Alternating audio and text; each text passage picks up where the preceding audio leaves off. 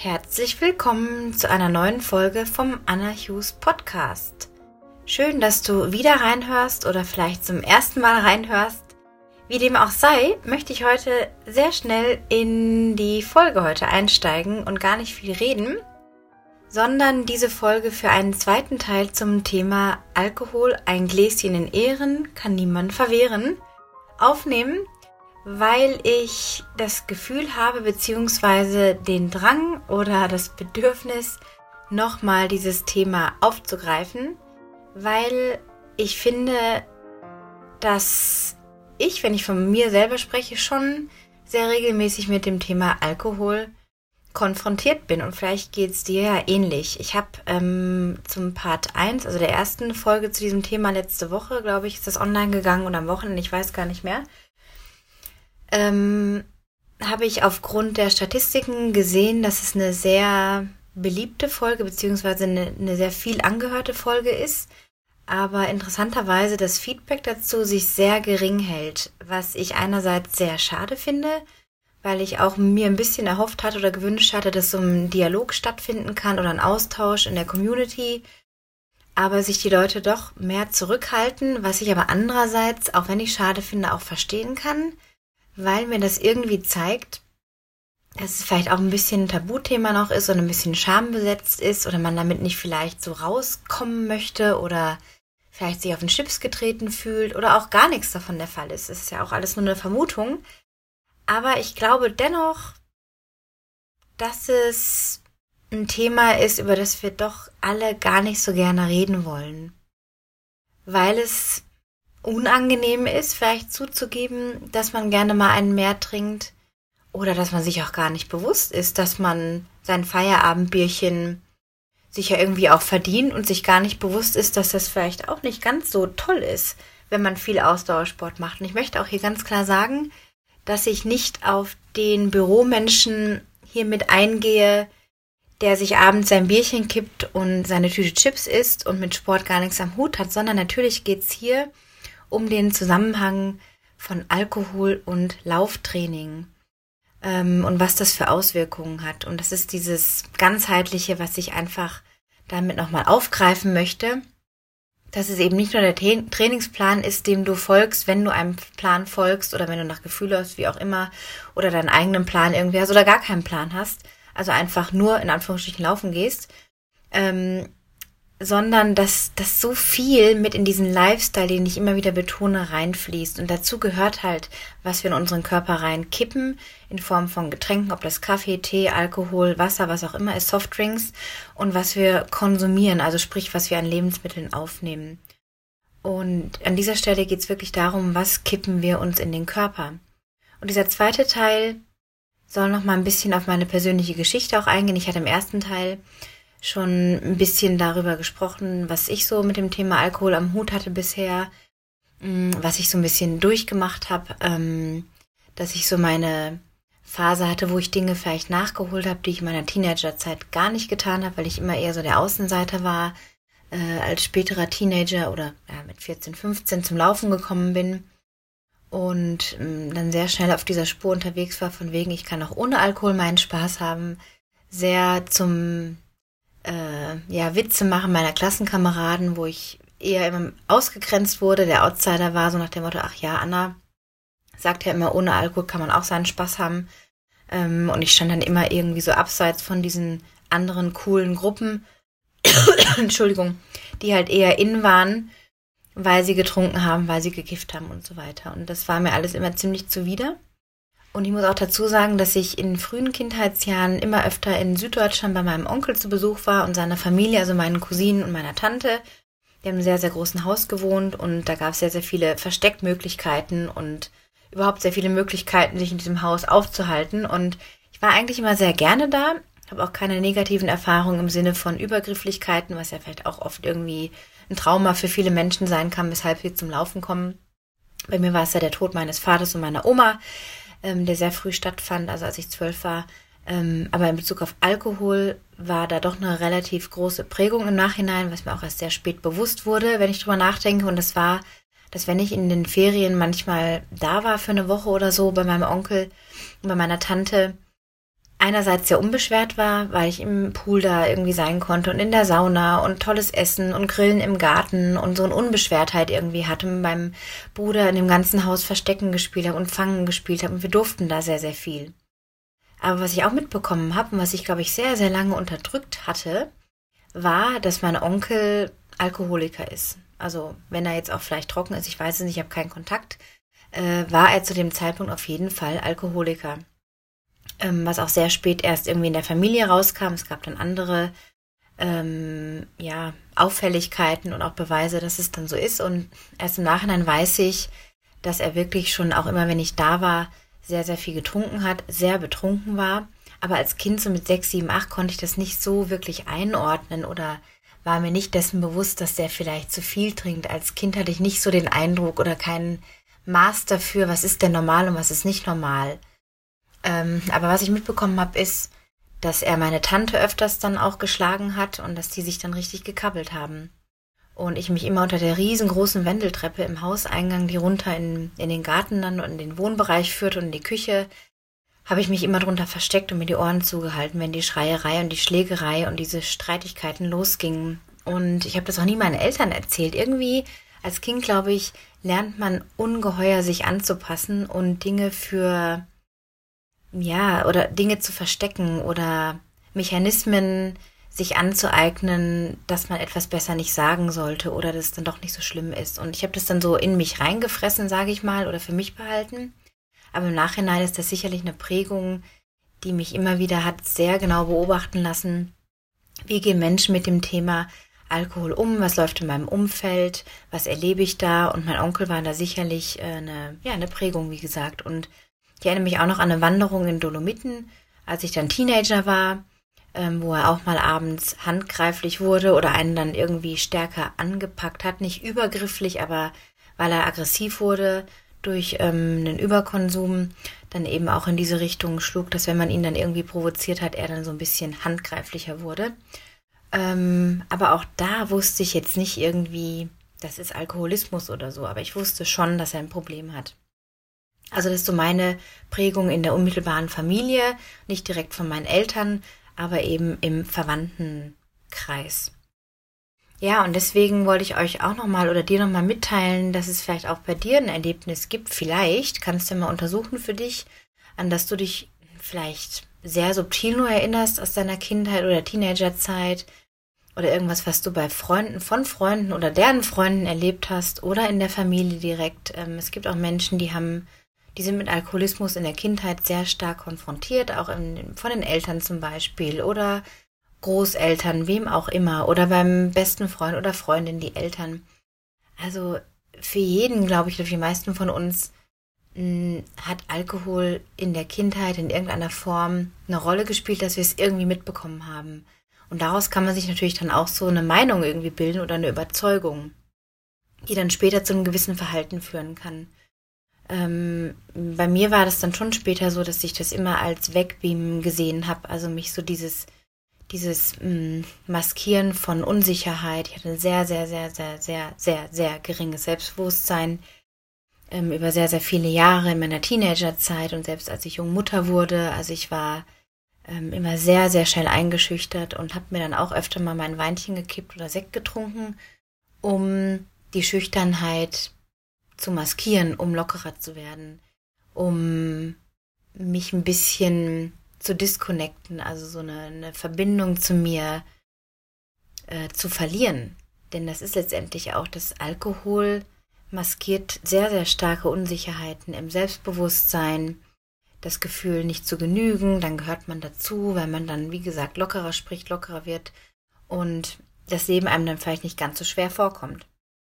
Das waren bei mir sicherlich so ähm, unbewusst die Gründe, warum ich mehr zur Flasche gegriffen habe. Und da gleich der Sprung ins Jetzt, dass ich jetzt gerade bevor ich die Folge aufgenommen habe oder den Startknopf gedrückt habe, mir bewusst geworden bin, dass in den letzten Monaten, seit diesem Jahr, so seit, keine Ahnung, März, April, der Alkohol in meinem Gedankengut fast gar keine Rolle mehr spielt. Also ich erinnere mich erst jetzt so bewusst dran, dass das schon immer wieder so ein Gedanke war, der aufpoppte zum Wochenende hin oder nach einem längeren Arbeitstag oder nach einem Meilenstein, den ich erreicht habe, dann zu sagen, okay, jetzt trinke ich mir ein, jetzt habe ich es einfach verdient und jetzt gehe ich in die Bar um die Ecke und, und bestelle mir einen Cocktail. Das kann man natürlich auch machen, aber der Hintergedanke war eher immer so, boah, jetzt habe ich es mir verdient, ich muss mir jetzt wegbeamen oder wenn man mit jemandem zusammen ist, wo man dann denkt, ja komm, wir feiern jetzt zusammen und beamen uns, also damit meine ich einfach schießen uns selber irgendwie oder schießen uns zusammen ab.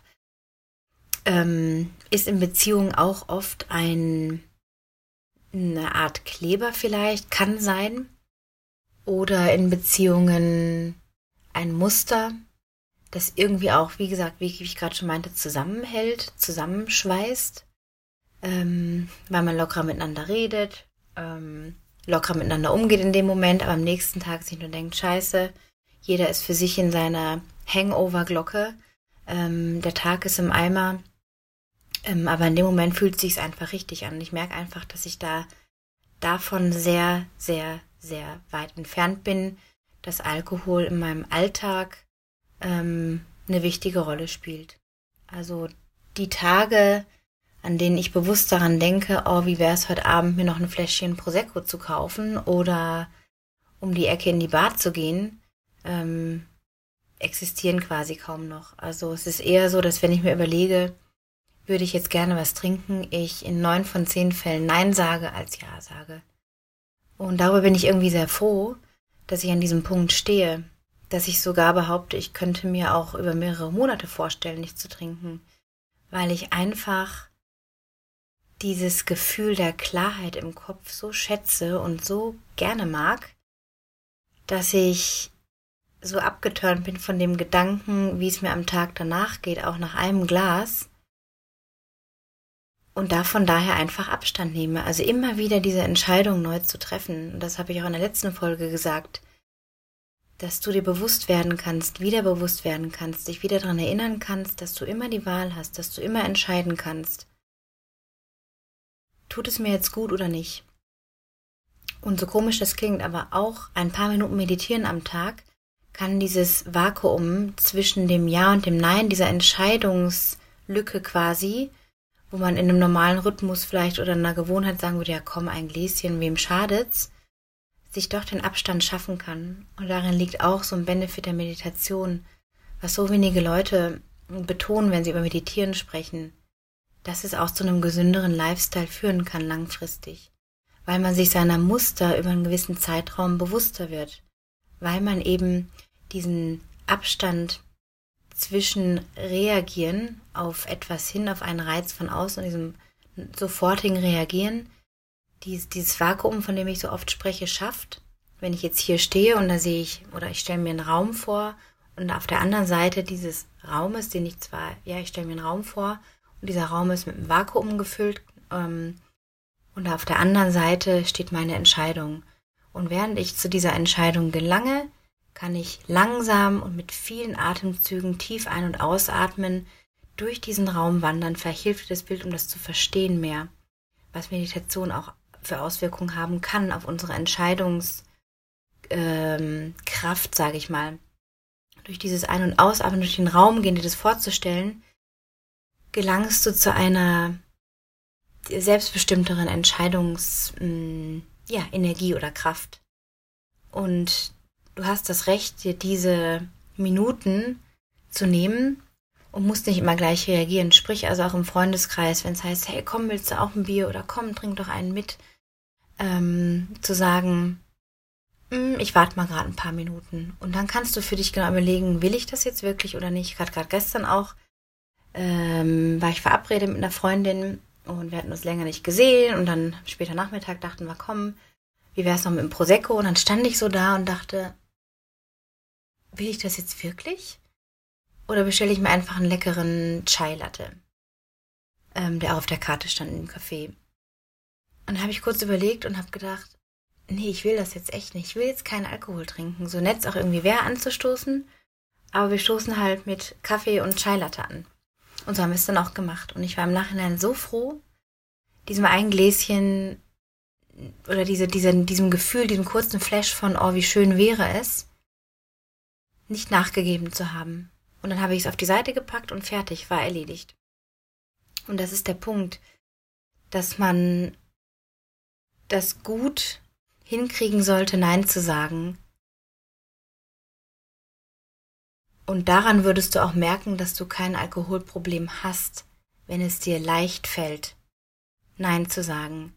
Wenn du auch fünfmal hintereinander bei irgendwelchen Events oder Situationen, wo es eigentlich nett wäre oder socially accepted wäre, beim Afterwork-Drink oder beim Meeting oder so, oder nach der Arbeit, pf, keine Ahnung, abends noch mit dem Partner anstoßen.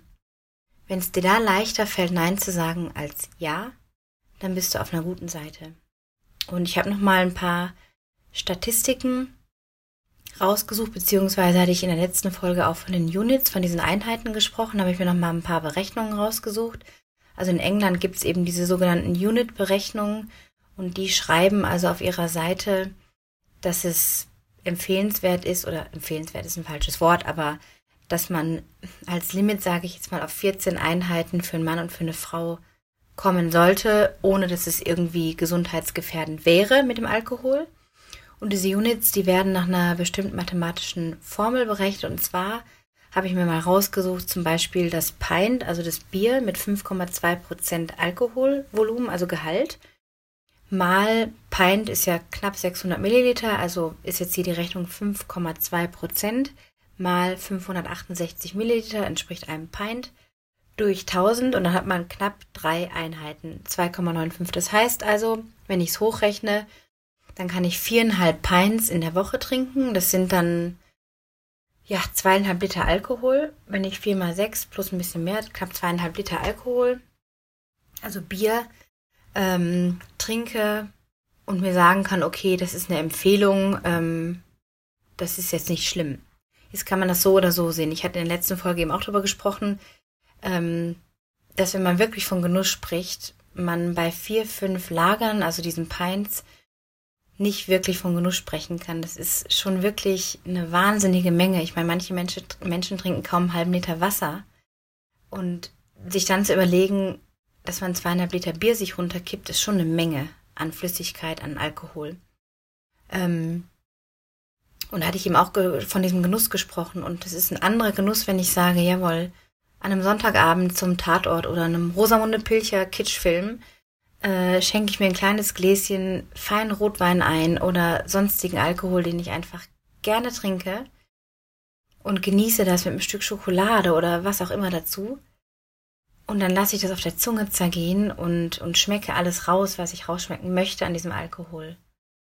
Ist das ein Unterschied, als wenn ich mir erlaube zu sagen, ach, ich kann mir meine fünf Pints in der Woche gönnen.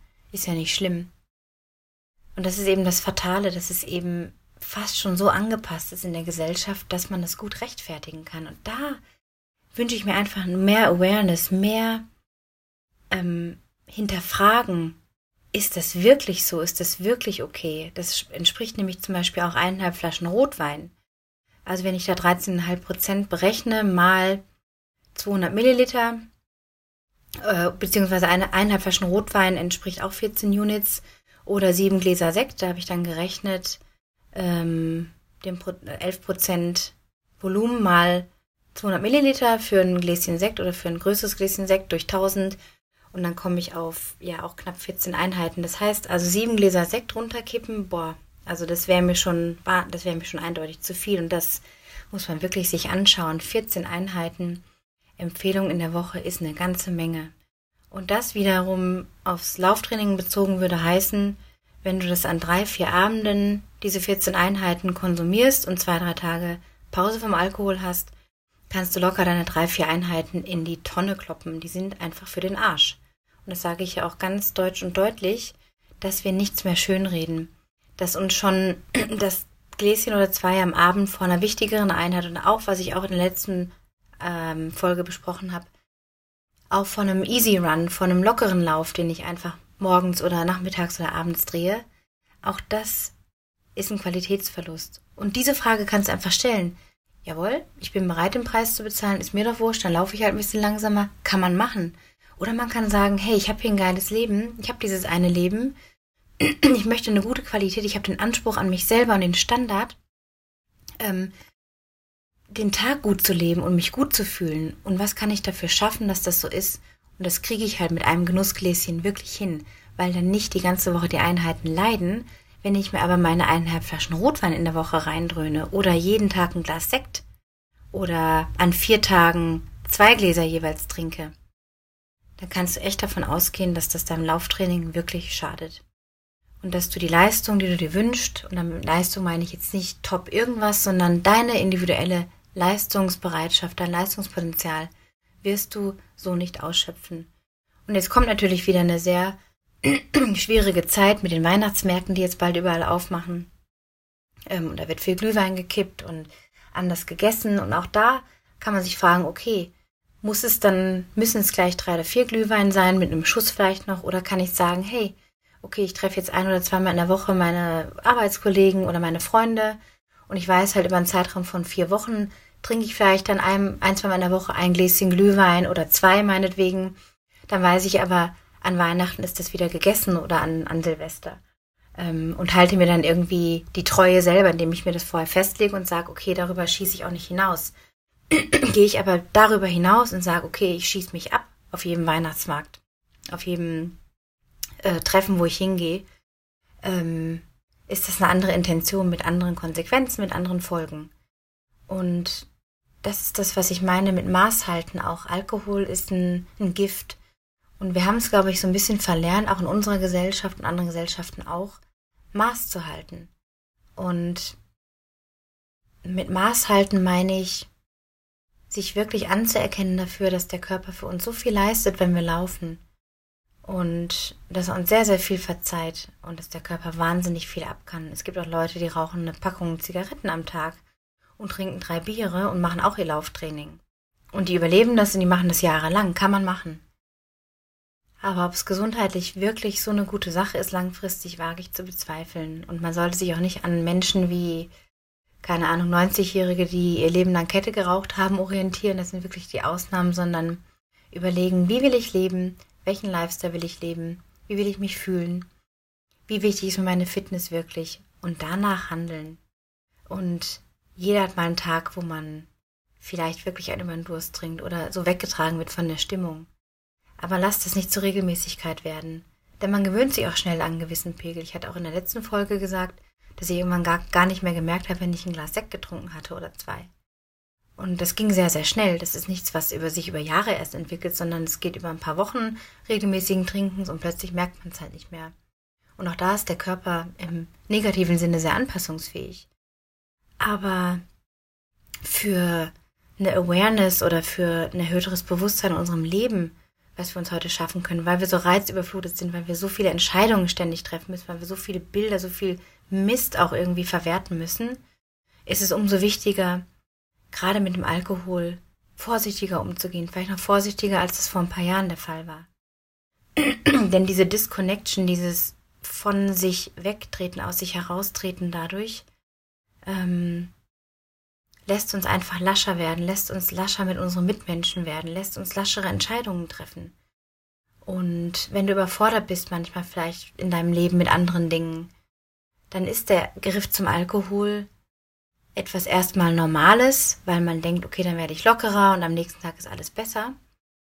Aber diese Spirale nach unten zu stoppen, dass man nicht noch weiter abrutscht, das ist wirklich eine schwierige Aufgabe. Und das meine ich hier wirklich mit meiner vollsten Empathie, dass ich weiß, wie schmal der Grat da sein kann und dass ich weiß, wie schnell man abrutschen kann und dass das auch ein schleichender Prozess manchmal ist, bis es dann rapide nach unten geht. Aber du hast Möglichkeiten mit Meditieren, mit dieser Awareness darüber jetzt, wie viele Units trinkst du vielleicht, welche Berechnungen kannst du über dich anstellen, ähm, was kannst du dir für neue Ziele setzen, mit Alkohol zum Beispiel, ähm, hast du die Möglichkeit, das zu ändern. Du bist nicht dein eigenes Opfer, du bist auch nicht das Opfer deiner Freunde, deines Umfeldes, weil die sagen, komm mit einem Trinken. Nein, du bist nicht das Opfer.